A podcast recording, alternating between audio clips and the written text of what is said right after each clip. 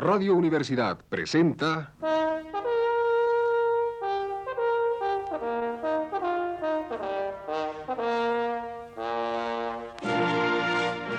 Testimonios.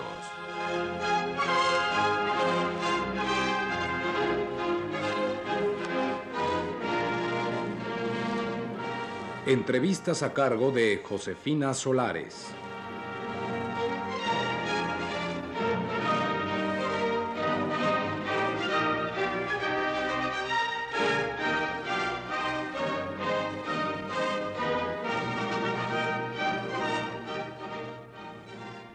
Esta noche está con nosotros nuevamente el doctor Eric Fromm, quien continuará hablándonos sobre psicoanálisis.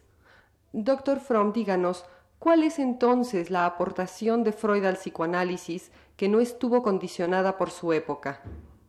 El descubrimiento de Freud que no fue condicionado por su época y que por el contrario fue muy revolucionario, consiste en el descubrimiento del inconsciente y de su dinámica de cómo puede verse el inconsciente en sueños, en síntomas, en la conducta de la, persona, total, en actos fallidos, en muchos otros fenómenos, y cómo el inconsciente determina en gran medida la vida de cada persona, que por lo tanto su libertad puede ser restituida en una medida considerable como resultado de la concienciación. Freud demostró empíricamente la validez de la frase la verdad te liberará. El otro gran logro de Freud relacionado con lo anterior es que no sólo vio los impulsos inconscientes en el hombre, como una de las fuentes principales de su personalidad, sino que descubrió el carácter. El carácter en el sentido dinámico en que él lo consideraba. Según Freud, el comportamiento del hombre no es sencillamente el resultado de la condición social, como lo piensan los conductistas el carácter del hombre es un sistema, como se diría de acuerdo con un concepto importante del lenguaje científico moderno. Un sistema en el cual no se puede cambiar ninguna de sus partes sin que todas las demás cambien o sean afectadas de alguna manera. El sistema, el todo es en el sistema el todo es más que solamente la suma de sus partes. El carácter es tan difícil de cambiar precisamente porque tiene la cohesión de un sistema y es imposible cambiar una parte sin cambiar todo el sistema. El carácter del hombre se puede considerar como una segunda naturaleza como un sustituto de sus instintos casi perdidos. Mientras las necesidades instintivas del hambre o de la sexualidad son iguales para todos los hombres, la manera de satisfacer estas necesidades depende del carácter. El animal puede actuar decisiva y rápidamente, porque sus instintos están organizados en un sistema tal que lo hacen actuar adecuadamente. Y en este sentido los instintos son racionales. El hombre no tiene esos instintos y no sería capaz de actuar rápidamente y con precisión sin vacilar, si no hubiera desarrollado una estructura cardiológica que le permita actuar de la misma manera que si tuviera instintos. Pero esta estructura cardiológica no es innata, no está biológicamente condicionada y difiere de persona a persona y de grupo social a grupo social. Doctor Fromm, continuando con la pregunta anterior, díganos, ¿no sucede lo mismo con su concepto del instinto al que Freud diera una importancia determinante en el desarrollo de la neurosis?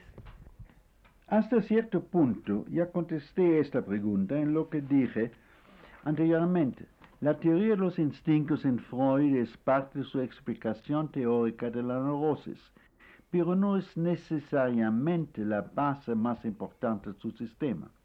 En realidad, la teoría de los instintos era muy popular en su época.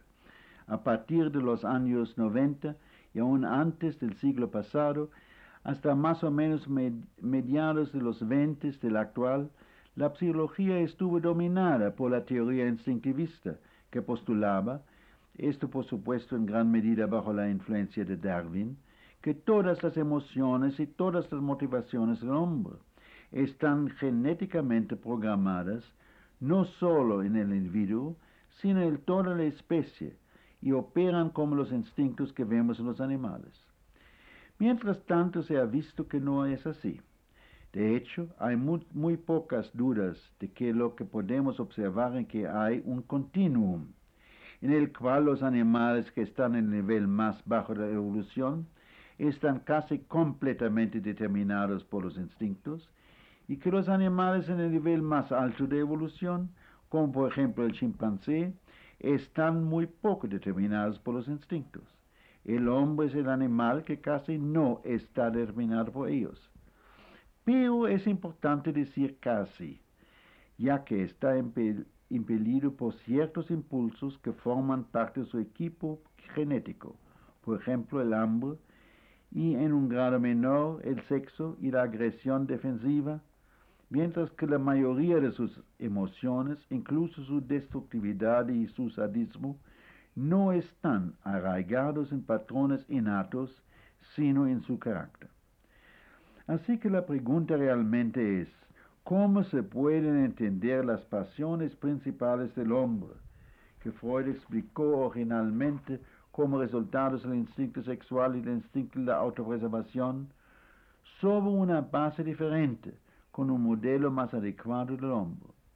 No el hombre como una máquina precipernética, llevado por ciertos impulsos que en sí mismos están instintivamente dados, sino el hombre como un ser muy especial, como un animal que ha seguido siendo parte de la naturaleza y está sujeta a sus leyes, pero que al mismo tiempo tiene algo completamente nuevo, conciencia de, de sí mismo, conciencia de su futuro, conciencia de la muerte, conciencia de su propio aislamiento, de su separación de los demás.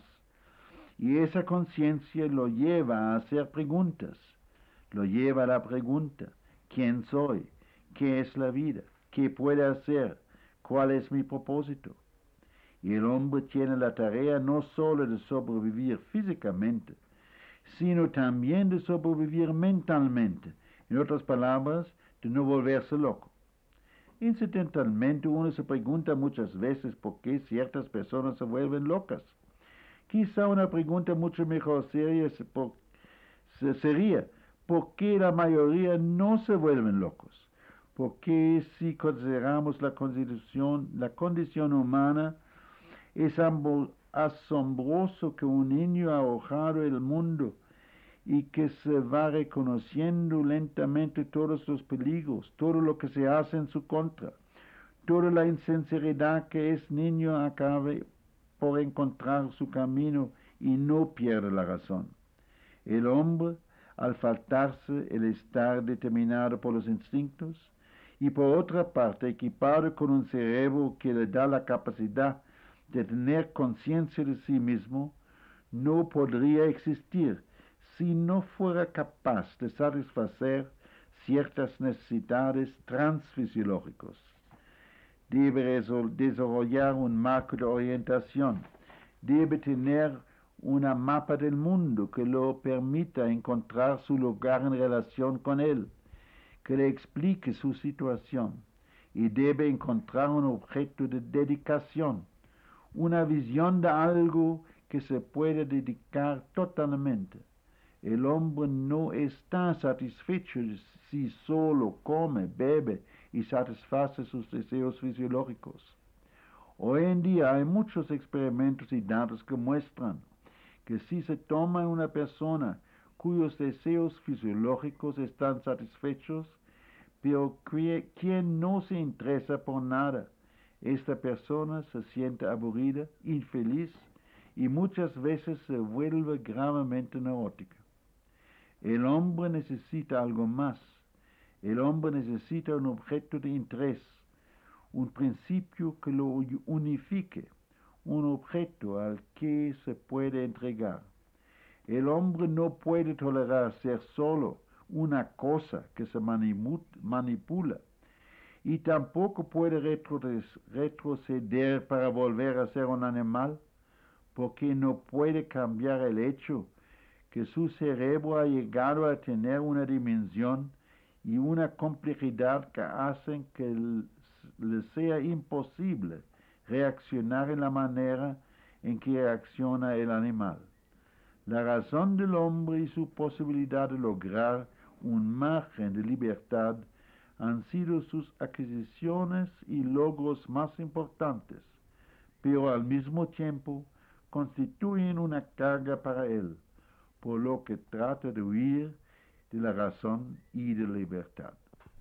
Muchas gracias, doctor. Esta noche estuvo con nosotros el doctor Eric Fromm. Radio Universidad presentó...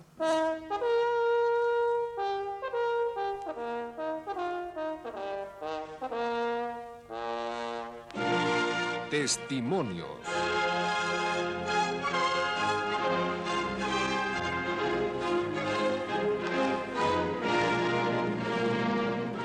Entrevistas a cargo de Josefina Solares.